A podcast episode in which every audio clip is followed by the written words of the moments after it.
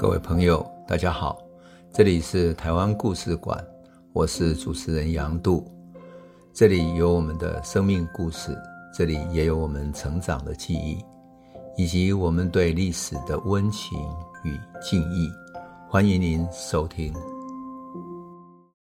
各位朋友，大家好，我们在谈台湾史的时候，哈，往往呢都偏重于政治。那过去在戒严时代，这些台湾史被当成禁忌啊，不许去讲。那么等到开始了可以谈台湾史的时候，反而大部分都只谈台湾的政治史啊。所以对于台湾的社会生活，特别是一般民众生活，乃至于台湾史跟我们的记忆是不是能连接起来呢？那我常常想到我小的时候啊。我祖母啊，我爸爸谈到日本时代啊，谈到过去他们的生活哈，都是一种贫困的农村。那日本统治下，因为在南洋战争，所以稻米被征收了。你平常吃不到稻米，只能够吃含吉枪，就是把地瓜哈，呃，用那种牵丝切弄成一丝一丝的，然后用太阳晒干了之后，才能够比较长久来保存。然后要吃的时候再拿出来把它煮成食物来吃，这样地瓜就不会因为长出那个地瓜的芽，然后含有毒嘛，就不能吃了。韩吉浆配什么呢？事实上没有什么食物，往往是自己种的青菜，撒一点盐巴，淋一点酱油，就这样子过日子。那甚至于自己不能杀猪，因为猪肉是属于公家的，你要猪肉交给公家，就是交给日本政府。那日本政府中间有一小部分才让给你家里自己吃，其他的。就政府把你拿走了，等于是归公了哈。如果你自己偷宰、私宰猪的话，即使是你自己的猪，你在自己的家里私宰的话，警察都可以来抓人，你等于是犯法的。那很多人会说，为什么会这样子啊？那因为就是日本政府的规定，而且给了警察、日本警察这样的权利来抓人，一切都是归公。所以到了特别是二战的后期哈。人民的生活是非常非常的贫困的，因此我祖母啊，我爸爸都只留下日本时代贫困的记忆，当然也有美好的记忆，那就是他们的老师啊，他们带来教育的一些文化人，对台湾的农民、台湾的贫困，还有一种人道主义的同情啊，我想这个就是一个很真实的记忆。可是后来当我们谈台湾史的时候，会讲啊，日本带来了现代化。带来了嗯城市的文明，带来了电灯、道路，带来了好像还有现代的剧场，带来了各式各样的新的玩意儿、西洋的玩意儿啊，乃至于我们现在台湾还有很多人在迷恋日本时代的建筑等等。其实这个就是显现什么？显现日本统治台湾时期有许多城乡的差距，乃至于对于文明的差距。所以我在讲台湾史的时候，哈，有时候在想说我们。能不能从人民的生活记忆里面啊，重新找回那种很真实的情感？那是来自于人民真实的记忆、真实的情感，而不是来自于是日本留下的记载，也不是来自于过去啊日本时代杂志留下来的照片、记录等等的，那就是真实的记忆。那当我们在讲日据时期舞台剧的时候，其实也是这样，我们就回到那个很原来的那个时代。然后看到，当舞台剧开始的时候，其实台湾过去没有舞台剧，只有歌仔戏啊、布袋戏啊、傀儡戏等等的。那么这些舞台剧的进来，有日本的改良戏，也有上海的戏班子、现代的文明戏的戏班子，也有厦门传进来的啊。所以这些戏剧的新的表现形式，结合了台湾的社会运动，特别是文化协会的文化启蒙运动。在台湾各地演出，所以你就看见了，那是一种台湾社会生活真正的形貌。但我觉得很有意思的，很有意思的是什么？是哎，舞台剧在演出的地点在哪里？也就是当我们想要用一种很文学的细节去探讨它真实的面貌的时候，你就要探讨到哎，它的很多技术性的层面啊，怎么解决？你比如说，剧场要在哪里演出？那场地在哪里？这很具体的。我们做过剧场的人也知道，要有人上台，是不是要有演员？那演员怎么训练呢？或者演员只要交给他几个呃剧本大纲，他就可以演了呢？然后这些演员要从哪里来？你你总是要对戏嘛，对不对？演爸爸的，演小孩的，演妈妈的，演三角恋爱的等等，你演员要对戏啊，能不能排练呢？排练完了之后，这些演员之间是否有默契？要排练多久？等等，这都是一种技术性很实际的问题。我想，我们有参与过舞台剧的人都会知道，那这些场地设置等等的，你如果把它放到日据时期，贫困的农村乃至于乡下去，那它会是一个什么样的样貌？那舞台呢？舞台上有像现在这样子，比如说我们去看两厅院看演出的时候，有有舞台设计，有灯光，有装置等等的。还有呢，化妆呢？他怎么化妆？那个时候，特别是有许多男扮女装啊，对不对？因为那时候有一些女性很容易因为上演舞台剧，那舞台剧上的女性演员在那个古老的年代啊，往往会被传统的。呃，老先生啊，或者传统的观念的人啊，认为说他是戏子，那戏子很容易被他的粉丝哈、啊、去送给他金子，送给他礼物等等。后来甚至于跟着另外一个戏子跑掉等等，就是感情生活很混乱，诸如此类。所以你就会在这个剧场的细节里面看到非常好玩的。那我们今天就很想讲一下说，哎，这个剧场的细节里面有哪些好玩的？我们来把它说一说，也很有意思。我觉得这个就是它很有。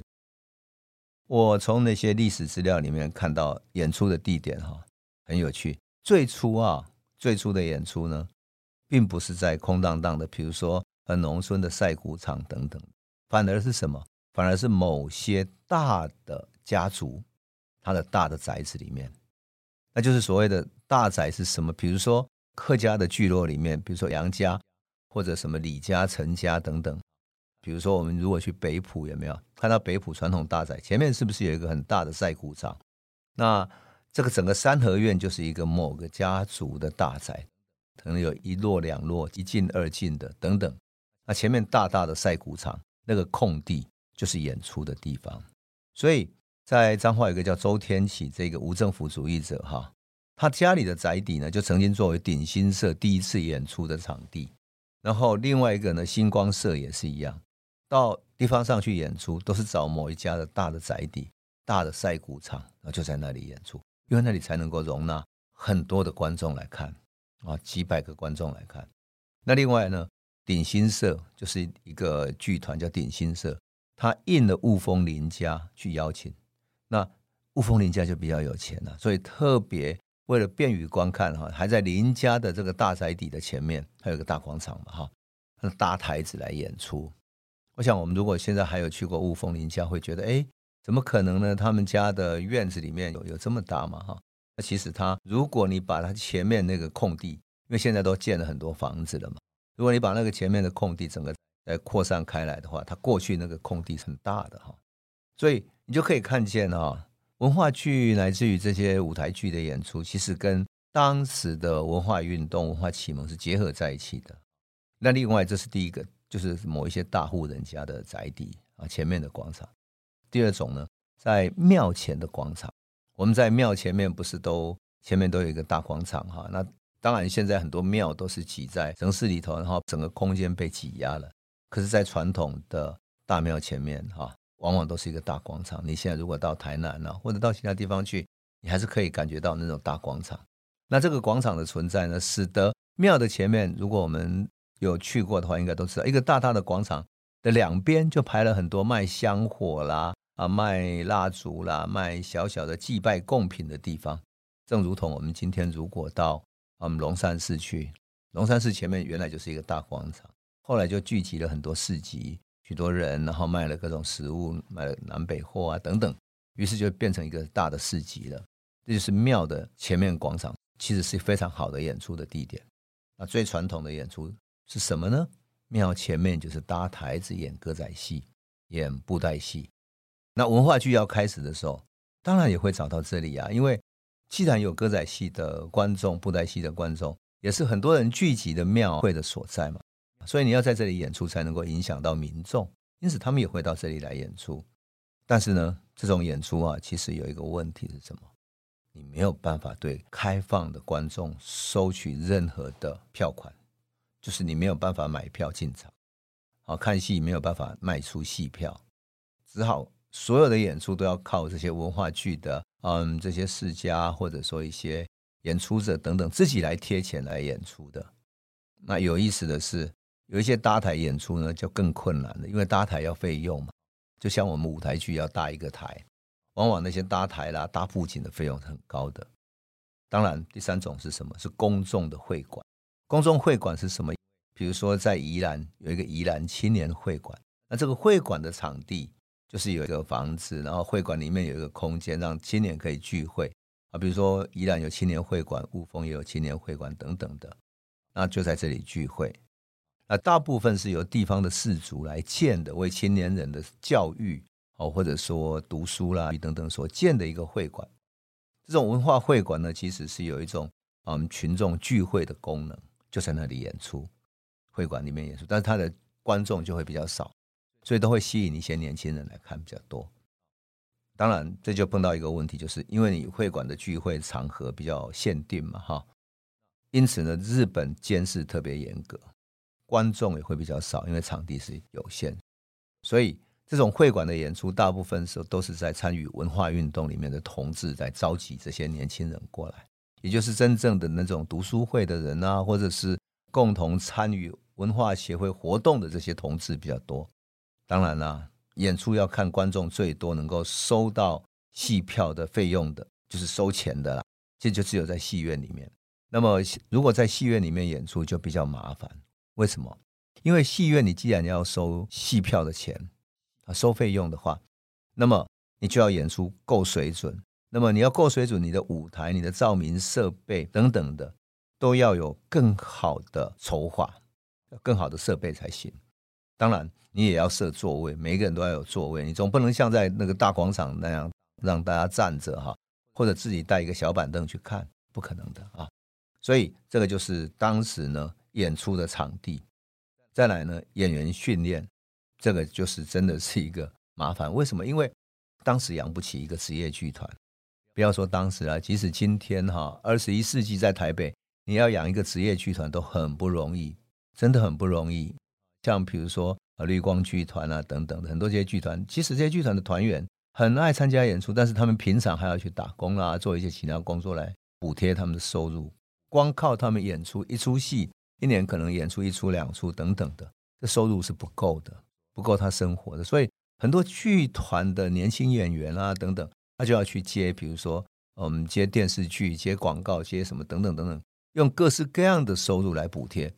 现代的二十一世纪台湾啊，很多商业活动的时代都还这样了，更何况在日据时期，商业活动那么少，而且日本是把台湾当成农业台湾，所以你没有办法有一个都会型的大量的商业活动去养出一个现代性的剧团。这是最大的困难所在，因此你没有办法养出职业演员，也就没有能够有长时间的专业的训练，这个是最难的地方。那因此很多人都是原来是读书人，然后文化人，因为有文化的理想，希望能够文化启蒙那些嗯农村的啦或者都会里面的其他人哈，进行文化启蒙的运动，所以来参与演出，他把它当成一种奉献，当成一种兴趣。但他们基本上都是业余的嘛，我们可以想见，但当然业余者还是有热血，所以参与演出还是很热血的哈。那么日据时期真正很严格的训练留下来记载的是谁呢？是张维贤。张维贤这个人呢，是一个被称为日据时期的演剧第一人，就是演剧上面是做的最好的。他曾经到日本受过训练，然后在筑地小剧场。学习各种剧场相关的所有事情，那么他对他演员的训练就很有意思。他把他当研究生来训练。那这些研究生的训练里面，用日本式的啊，日本筑地小剧场的那种专业演员的训练方式。所以他对研究生的训练呢，他不重理论，没有跟他们讲太多的戏剧理论，只有讲一些大的纲要，让人把纲要讲一讲。但最重要是实习。所以呢，他用了一个谁呢？一个。达比特·宾斯基，一个俄罗斯的一个剧作家，叫一块钱，就 one dollar 哈，这样的一块钱，这样的一个剧本。那这是一个讲嗯，一个社会阶级里面为了一块钱，然后人的生命在生存的边缘上挣扎的一个故事。那当然对台湾的社会有一种写实的作用。剧情里面也写到了人为了钱，所以在人性、在感情、在家庭上面有各式各样的一种交汇，剧情因此起伏。这样，那张伟贤在训练他演员的时候，他是由浅入深，然后在实际研究训练里面哈，训练他们需要训练的非常成功。但是呢，很有意思的是，他无论训练他们的动作，训练他们讲台词、讲台词的念白的方式，乃至于他训练的这些。呃，很多细节，包括走步啦等等的这些哈，其实他后来发现，到了半年左右，所有的演员哈训练到一半，演员都很急于说：“赶快来演出吧！啊，我们练到已经差不多了，赶快来登台吧！”就是开始热血沸腾了。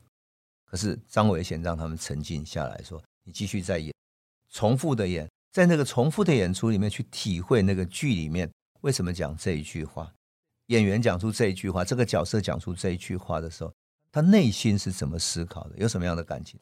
所以他就开始训练他们更深刻的去理解剧本。但每一个剧本里面的每一个角色，不就代表每一个角色的人性吗？所以这些参与的演出者，他张伟贤称之为研究生哈。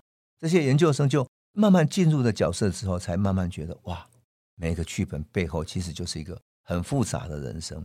因此，他慢慢在更深刻的去体会，然后把每一个句子、每一个走步、每一个动作做更深刻的表现。可是这样的训练，已经训练要训练一年，你就可以想见是多么难，训练那么长的时间。所以张伟贤很满意，说他每一个剧本、每一个角色演出时的每一句台词，所做的每一个动作，都能够始终如一，而且准确的表演出来。那不论他演出时间是多久。久或者短或者长哈，都能够让这个戏的情感一贯到底。跟过去的文化剧有什么不同？说真的，这个已经这种训练方式已经很像现代职业剧团，就像纽约或者我们现在任何一个职业剧团的真正演出了，就是这样的一个准确的职业性的演出了。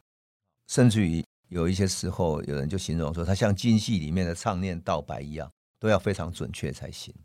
这个就是张维贤的训练，那么这个就是星光剧团在一九三三年，张维贤去日本训练完之后回来训练他的演员。当然，在舞台的装置方面也非常有意思哈。除了这种演员的训练之外，舞台说真的，当时没有什么灯光设备嘛，所以道具也好，舞台的设计也好，你根本没有办法求其完备，你只能够可能比如有一个穷人，他可能放几张桌子。或者放一个椅子，或者放一个很简单的道具而已。但是呢，唯有张维贤，我就是我们刚刚讲的，他在一九三三年训练了那些职业演员之后，他才真正的什么呢？真正有全套全新的照明器具，也就是在日本人开设的规模最大的、设备最齐全的剧场里面，连这种照明设备也没有。但是张维贤，因为他的家里还蛮有一点钱的，所以呢。他就去购买了各种巡回演出可能需要用的灯光，而且你要知道，当时的电力可不是每一个地方都有哦，很多乡村地方是没有电力使用的。所以，你如果要让它发电，有电灯可以用，怎么办呢？他们自己携带配电盘，所用的舞台装置跟舞台效果要靠这个配电盘跟这些照明设备来做。所以啊，真的是太不容易了。为什么？因为终于有一个新剧舞台剧在日剧时期的演出啊，哈，是用真正专业的灯光设备来演出的。那在此之前哈，因为我在写呃日剧时期戏剧运动史的时候，我采访了一些老的学者、老前辈哈。有一位作家吴坤煌先生，他就告诉过我，当年我访问他嘛，说真的，那些是四十年前了哈。然后访问他的时候，他说演出的灯光根本不可能，因为你技术的限制。真正做这个灯光的人是什么？就是叫水电工人把灯打亮了，然后让那个水电工能够亮就亮就好了。这个就是当时的灯光设备，有没有很有意思？你看，就是在这样的一个时代里面，文化剧在演出着这样的舞台里面，我们看见当时的人是这样演出的。那我为什么要特别讲的比较细致呢？我觉得这些细致里面，让我们看到以前的戏剧艺术工作者，他们用那么深的感情。在一切都没有的时候，哈，开辟草来，一切从头开始，从演员到灯光等等，慢慢往前走，这是多么不容易啊！我们在叙事的时候，哈，会特别感念他们，特别感谢他们。当然，舞台还有其他许多故事有待讲，比如说化妆啊等等，有许多故事好玩的。那我们就等下一集再来继续诉说了哈。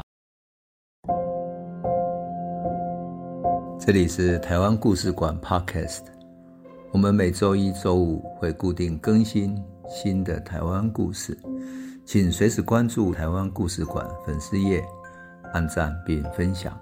最后，我们工商放松一下，若你对本节目有兴趣，可以购买纸本的有温度的台湾史，更方便您阅读。本节目由中华文化永续发展基金会制作。连震东文教基金会赞助。